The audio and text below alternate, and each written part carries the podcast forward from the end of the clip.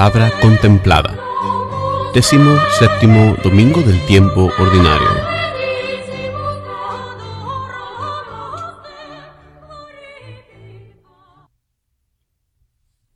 Lectura del libro de Génesis. En aquellos días el Señor dijo a Abraham, El clamor contra Sodoma y Gomorra es grande, y su pecado es demasiado grave. Bajaré, pues, a ver si sus hechos corresponden a ese clamor, y si no, lo sabré. Los hombres que estaban con Abraham se despidieron de él y se encaminaron hacia Sodoma. Abraham se quedó ante el Señor y le preguntó, ¿Será posible que tú destruyas al inocente junto con el culpable? Supongamos que hay cincuenta justos en la ciudad. ¿Acabarás con todos ellos y no perdonarás al lugar en atención a esos cincuenta justos?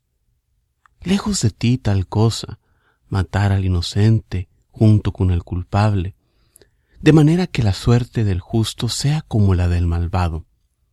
Eso no puede ser. ¿El juez de todo el mundo no hará justicia? El Señor le contestó, Si encuentro en Sodoma cincuenta justos, perdonaré a toda la ciudad en atención a ellos. Abraham insistió, Me he atrevido a hablar a mi Señor, yo que soy polvo y ceniza. Supongamos que faltan cinco para los cincuenta justos. ¿Por esos cinco que faltan destruirás toda la ciudad? Y le respondió el Señor, No la destruiré si encuentro ahí cuarenta y cinco justos.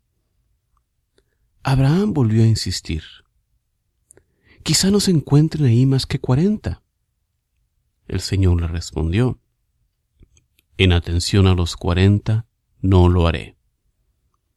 Abraham siguió insistiendo, Que no se enoje mi Señor si sigo hablando, ¿Y si hubiera treinta? El Señor le dijo, No lo haré si hay treinta. Abraham insistió otra vez, Ya que me he atrevido a hablar a mi Señor, ¿y si se encuentran solo veinte? El Señor respondió, En atención a los veinte, no la destruiré. Abraham continuó, No se enoje mi Señor, hablaré solo una vez más ¿Y si se encuentran solo diez? Contestó el Señor, por esos diez no destruiré la ciudad. Palabra de Dios. La respuesta al salmo de este domingo es, Te doy gracias Señor con toda mi alma.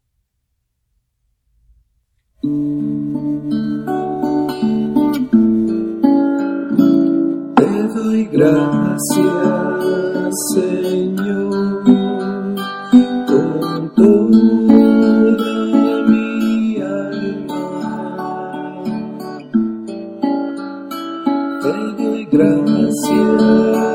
Señor, con toda mi alma. Te doy gracias, Señor con toda mi alma, porque cuando te hablaba me escuchaste delante de los ángeles te canto y ante tu templo santo me arrodillo. Te doy gracias, Señor, con toda mi alma. Te agradezco tu amor y lealtad, pues mayor que tu fama es tu promesa. El día en que clamé, tú me escuchaste y le infundiste a mi alma más valor. gracias, Señor,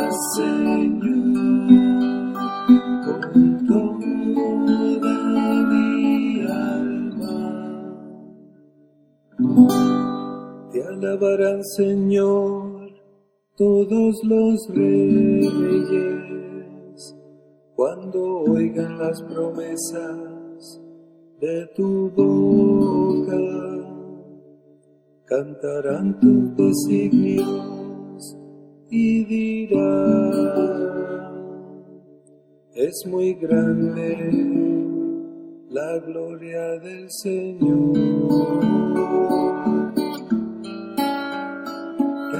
Gracias, Señor, con toda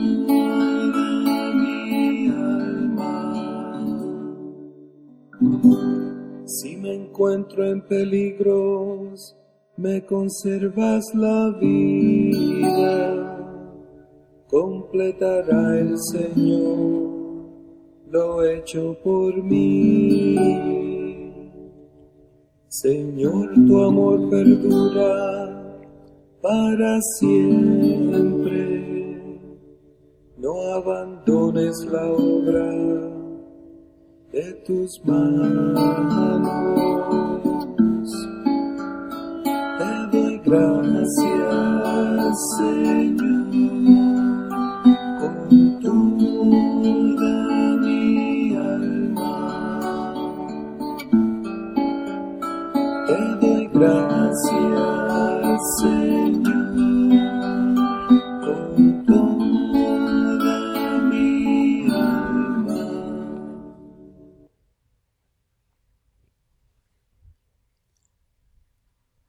Lectura de la carta a los colosenses. Hermanos, por el bautismo fueron ustedes sepultados con Cristo y también resucitaron con Él, mediante la fe en el poder de Dios, que lo resucitó de entre los muertos. Ustedes estaban muertos por sus pecados y no pertenecían al pueblo de la alianza, pero Él les dio una vida nueva en Cristo, perdonándoles todos los pecados. Él anuló el documento que nos era contrario, cuyas cláusulas nos condenaban, y lo eliminó clavándolo en la cruz de Cristo. Palabra de Dios.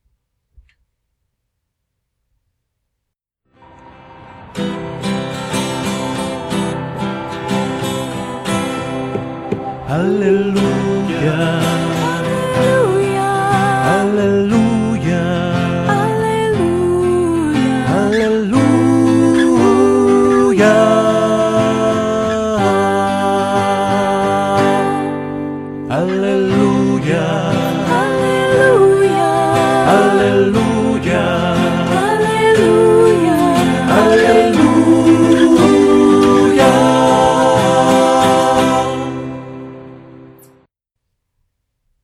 Proclamación del Santo Evangelio según San Lucas. Un día Jesús estaba orando y cuando terminó uno de sus discípulos le dijo, Señor, enséñanos a orar, como Juan enseñó a sus discípulos. Entonces Jesús les dijo, Cuando oren digan, Padre, santificado sea tu nombre, venga tu reino, danos hoy nuestro pan de cada día y perdona nuestras ofensas, puesto que también nosotros perdonamos a todo aquel que nos ofende. Y no nos dejes caer en tentación. También les dijo, Supongan que alguno de ustedes tiene un amigo que viene a medianoche a decirle, Préstame por favor tres panes, pues un amigo mío ha venido de viaje y no tengo nada que ofrecerle. Pero él le responde desde dentro, no me molestes, no puedo levantarme a dártelos, porque la puerta ya está cerrada y mis hijos y yo estamos acostados. Si el otro sigue tocando, yo les aseguro que aunque no se levante a dárselos por ser su amigo, sin embargo, por su molesta insistencia, sí se levantará y le dará cuanto necesite. Así también les digo a ustedes, pidan y se les dará, busquen y encontrarán, toquen y se les abrirá. Porque quien pide, recibe, quien busca, encuentra, y al que toca, se le abre. ¿Habrá entre ustedes algún padre que cuando su hijo le pida pan, le dé una piedra? ¿O cuando le pida pescado, le dé una víbora? ¿O cuando le pida huevo, le dé un alacrán? Pues si ustedes, que son malos, saben dar cosas buenas a sus hijos, ¿cuánto más el Padre Celestial dará el Espíritu Santo a quienes se lo pidan? Palabra del Señor.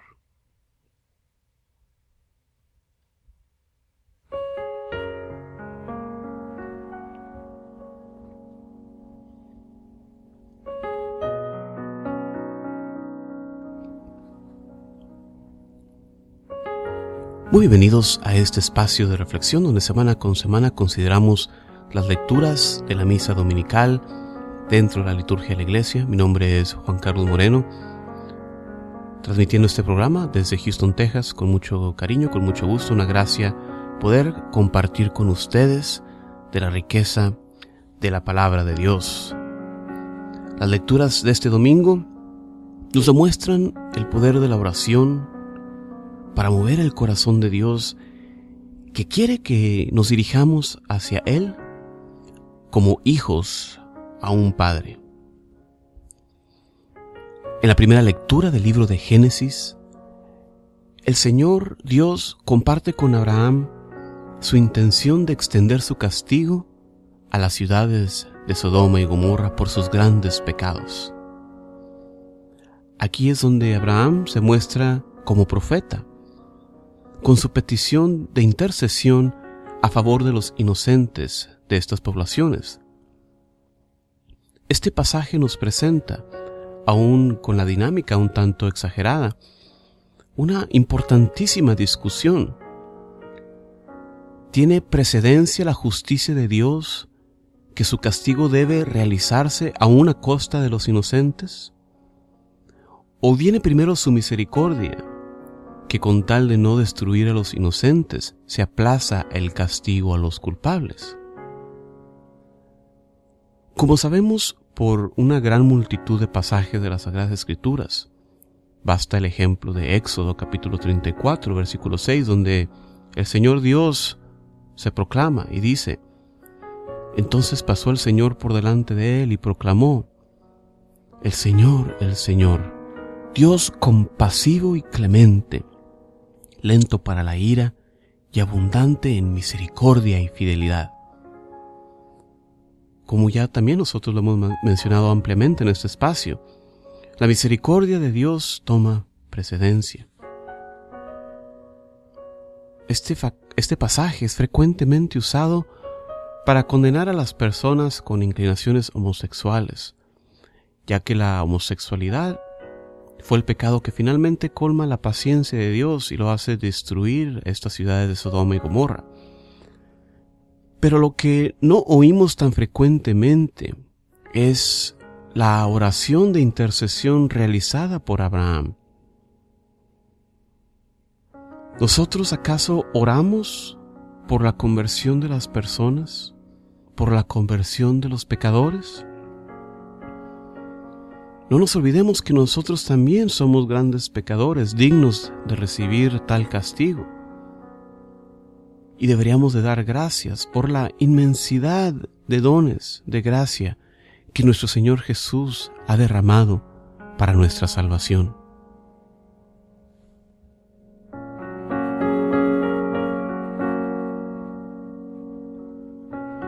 En la segunda lectura de la carta a los Colosenses, oímos que somos sepultados con Cristo por nuestro bautismo. ¿Qué significa esto? San Pablo mismo nos ofrece la respuesta en su carta a los Romanos capítulo 6 versículo 13 cuando nos dice, ¿o es que ignoran que cuantos fuimos bautizados en Cristo Jesús, fuimos bautizados en su muerte? Nosotros al ser bautizados hemos compartido de la muerte de Jesús, Él en la cruz, nosotros al pecado. El bautismo marca el inicio de nuestra vida en Cristo, el principio de nuestro ser otros Cristos en el mundo. El objetivo de nuestra vida como cristianos es volvernos más y más como Cristo. Y este objetivo da inicio con una completa identificación con Cristo en el bautismo. Y todo esto por la fe en la resurrección de Jesucristo. La fe viene antes del bautismo. La fe viene de la proclamación de la palabra. Por eso es labor crucial de todos en la iglesia, tuya y mía, de dedicarnos a la evangelización. Muchos han sido bautizados y no han conocido aún a Jesús. Quizás nosotros mismos también necesitamos una re-evangelización o una nueva evangelización, como nos invita la iglesia en los últimos años. Al haber tenido quizás un encuentro inicial con Jesús, que ahora necesita reforzarse, renovarse, revitalizarse para dar nuevos frutos.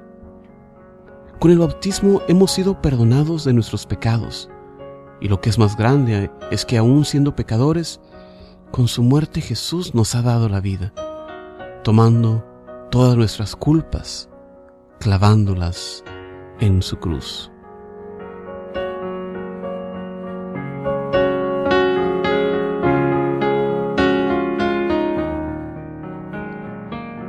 En el Evangelio de este domingo oímos la respuesta de Jesús a la pregunta de sus discípulos.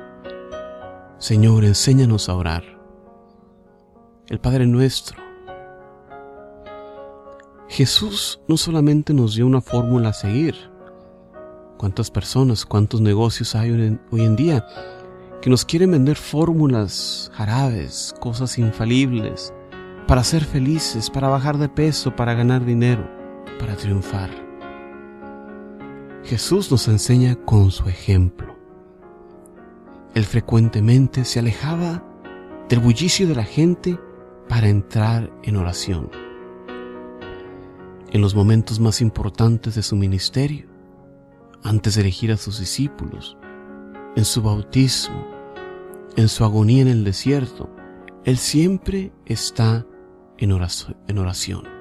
Él siempre está en oración y nos invita también a hacer lo mismo. De aquí en el Evangelio nos demuestra también cómo debe ser nuestra oración.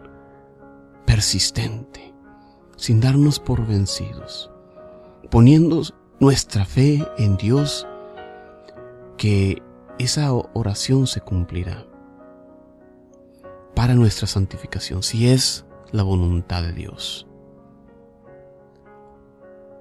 Este es el comportamiento de Jesús, siempre orando de manera persistente al Padre,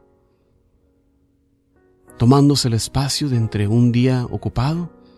Y este comportamiento es que causa la curiosidad de sus discípulos y atrae esta petición, Maestro, Señor, enséñanos a orar. Y la respuesta de esta petición es la oración universal, el Padre nuestro. La respuesta de Jesús, contenida aquí en el Padre Nuestro, es abrir nuestro corazón a Dios confiándole nuestra existencia, como un hijo confía a un padre. Esta oración nos revela la intimidad de Jesús con el Padre. Nos muestra el deseo de Jesús de conversar con el Padre y de dárnoslo a conocer. En este domingo renovemos nuestro deseo de entregar nuestras vidas al Padre amoroso, que con su misericordia busca el perdón y no la destrucción del pecador. Entreguemos nuestras vidas al Padre de Jesús y Padre nuestro, quien siempre busca la unión con nosotros. Hermanos y hermanas, muchísimas gracias por escuchar esta reflexión. Como siempre, les invito a visitar el sitio de internet jcmoreno.net para encontrar ahí más recursos para la evangelización. Muchísimas gracias, se despide de ustedes Juan Carlos Moreno, deseándoles como siempre paz y bien para ustedes y sus familias. Hasta la próxima.